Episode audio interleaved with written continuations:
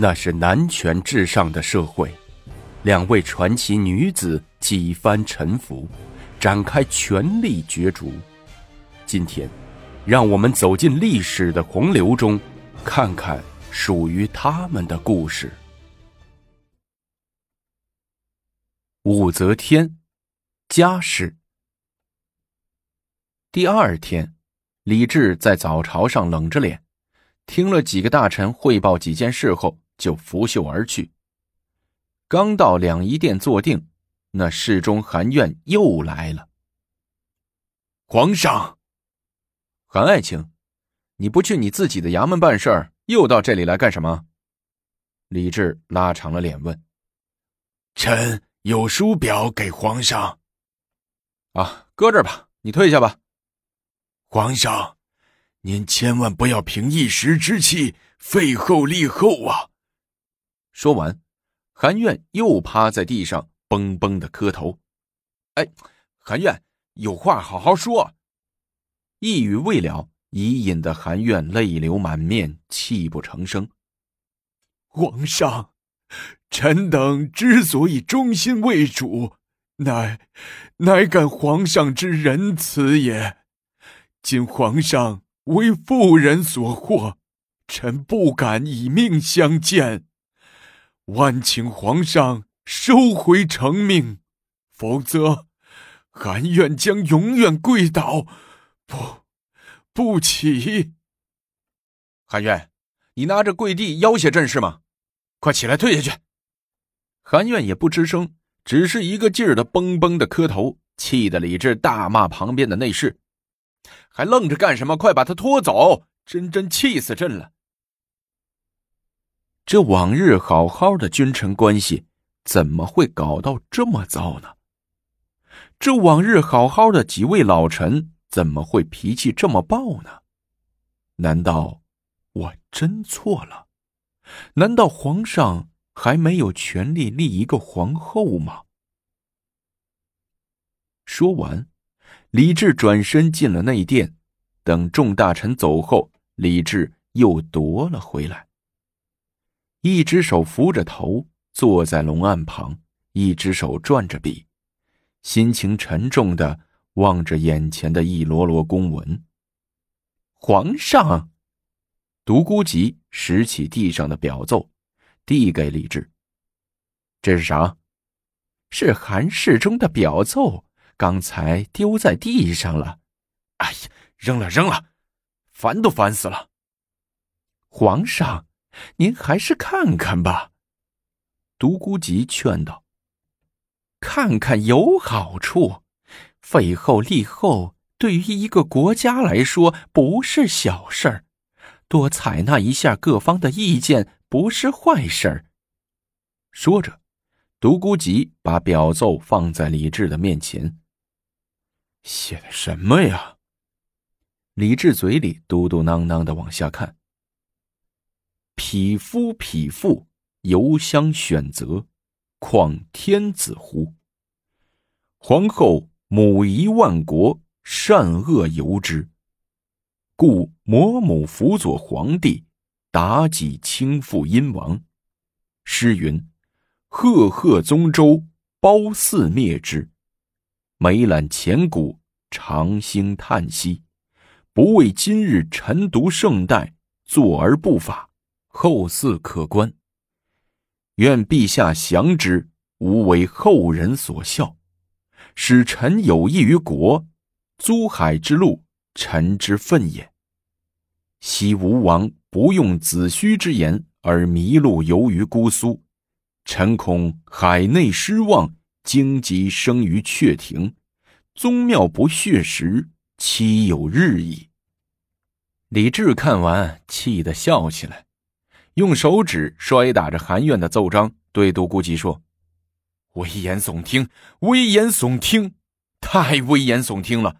你韩院把自己比作比干、伍子胥之类的忠臣，我不管，你怎么又攀指武宸妃为妲己、褒姒？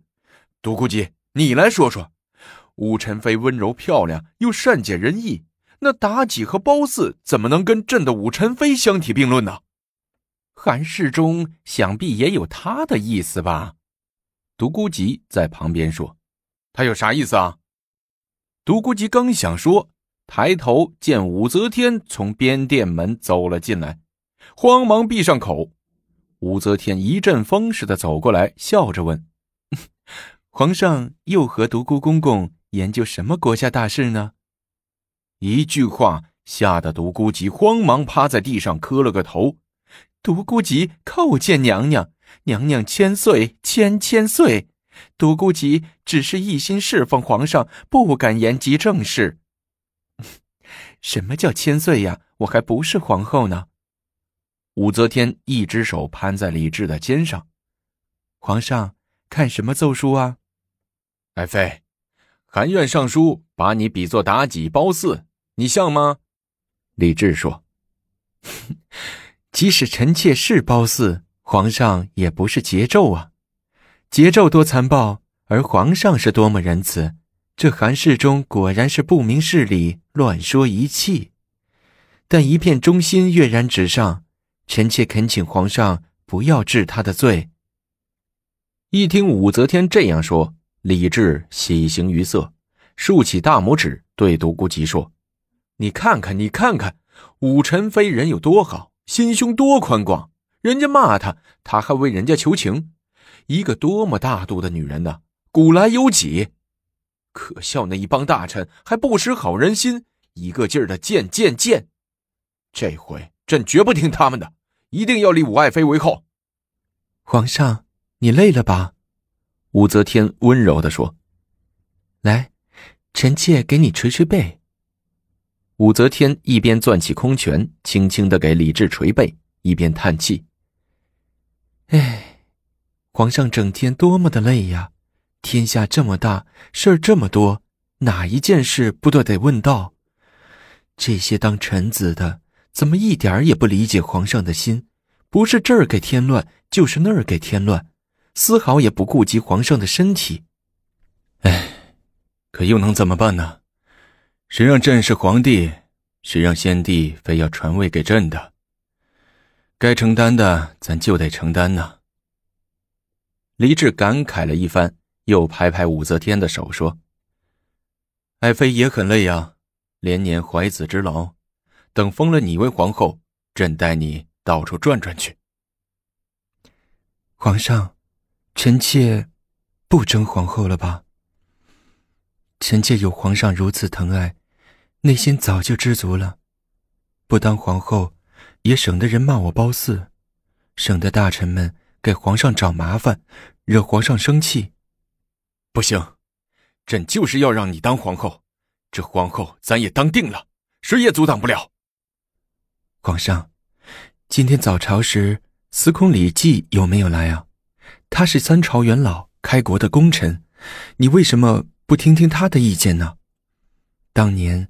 太祖命他主办先父誓约的葬礼，他也一向与我武家有渊源，他也最了解臣妾，相信他会做出公正的判断，给皇上一个满意的答复。哼，这老滑头这两天都装病没来上朝，朕还能上他家找他去啊？他再有病还能病几天呢？三天两天还不来吗？到时候皇上单独召见他，问问他。唐太宗曾说。李绩才智有余，数次以奇术欲礼市民，市民亦以机心事君。的确，李绩不但是一名能征善战的勇将，而且是一个极有心智的智谋家，善于看风使舵。在武则天立后这件事上，李绩持壁上观的态度，既不会学褚遂良、韩苑那样拼死血溅。也不像许敬宗之辈那样摇旗呐喊。李绩果然病愈上朝。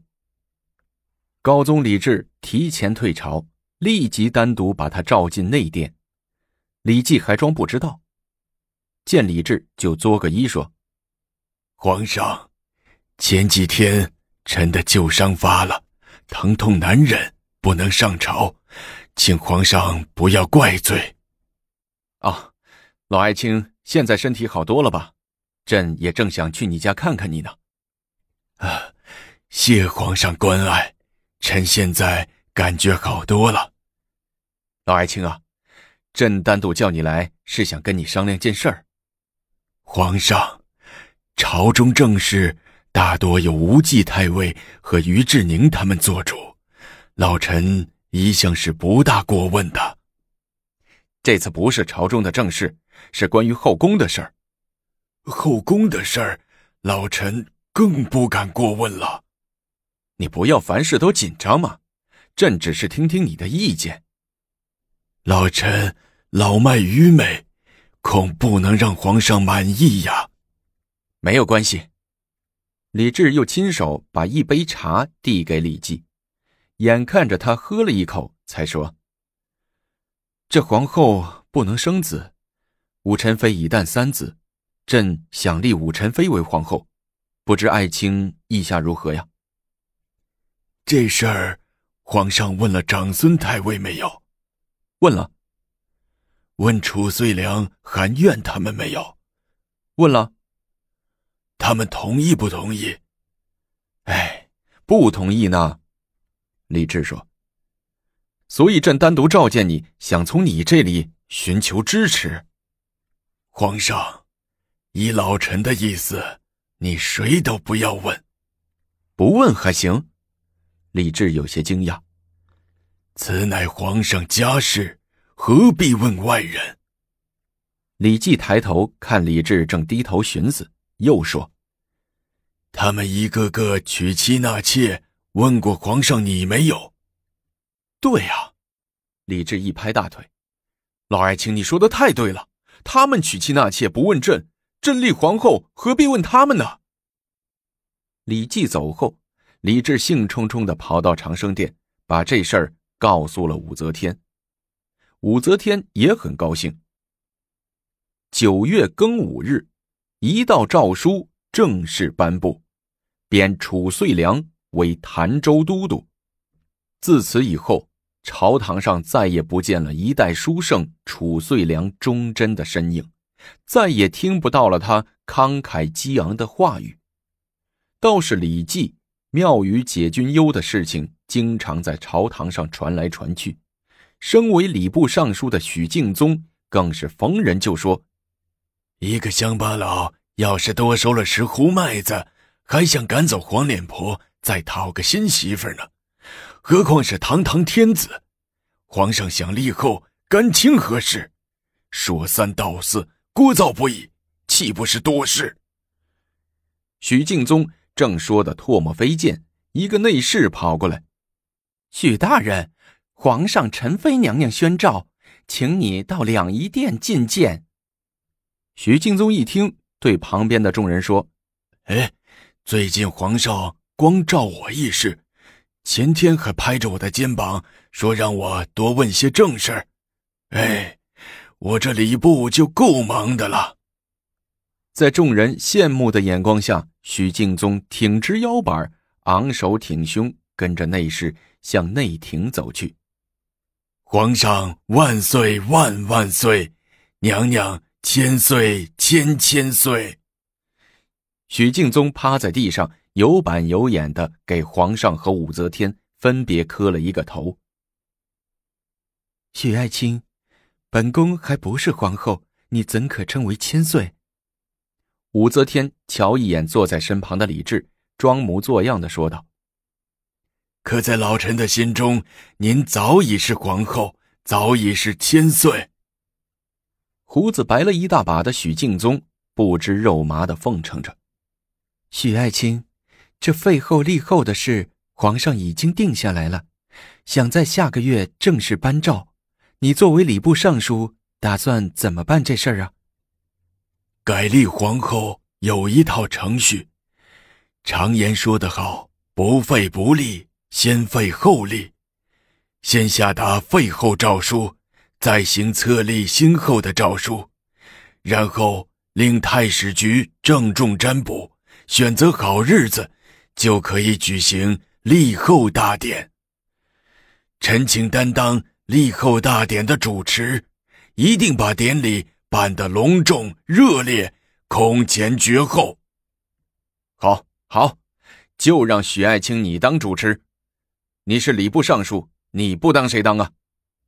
李治说：“许爱卿。”武则天说：“在照立我为皇后以前，还得搞点什么活动吧？”呃，娘娘的意思是？许敬宗摸不着头脑，不知这位计谋多端的未来皇后葫芦里卖的是什么药。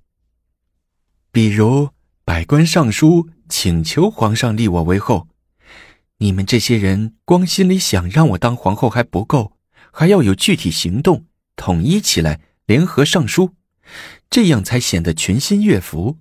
我也可以对天下人有个满意的交代。武则天见这许敬宗死脑筋转不开弯便把心里的想法说了出来。娘娘考虑的周到，理应如此，理应如此啊！那这事儿也交给你办了，记住，人越多越好。除单独上书外，还要搞个联合上书。武则天嘱咐道。这事儿臣办，这事儿臣办。许敬宗只得连连应承下来，心里却一点底都没有。毕竟朝堂上长孙无忌一派人多，万一他们不配合，拒绝联合上书，事儿就难办了。许爱卿，这庆典用的礼服及一切仪式用具，现在就可以采制了。要求参加贺典的人一人一套新制服。武则天说道：“那得废掉多少布匹锦帛呀？”李治插话说：“朕看文武百官的礼服还是用他们原有的吧。”不行，武则天断然反对。新皇后要有新气象，要给人耳目一新之感。李治一听不吱声了。武则天大手一挥说：“许爱卿。”就这么办吧，先从国库预支银两。记住，那百官上书的事儿，那才是最最重要的事儿。对外可不要说是本宫的意思，听见了没有？臣记住了，谨遵娘娘的懿旨。下去吧。是。许敬宗答应一声，又跪地磕两个头，退出去了。终于，武则天封后的事情。提上了日程，看这意思，不仅要办，还要大办。只有大办，才能彰显正统气派。让我们一起期待武后上位后的故事吧。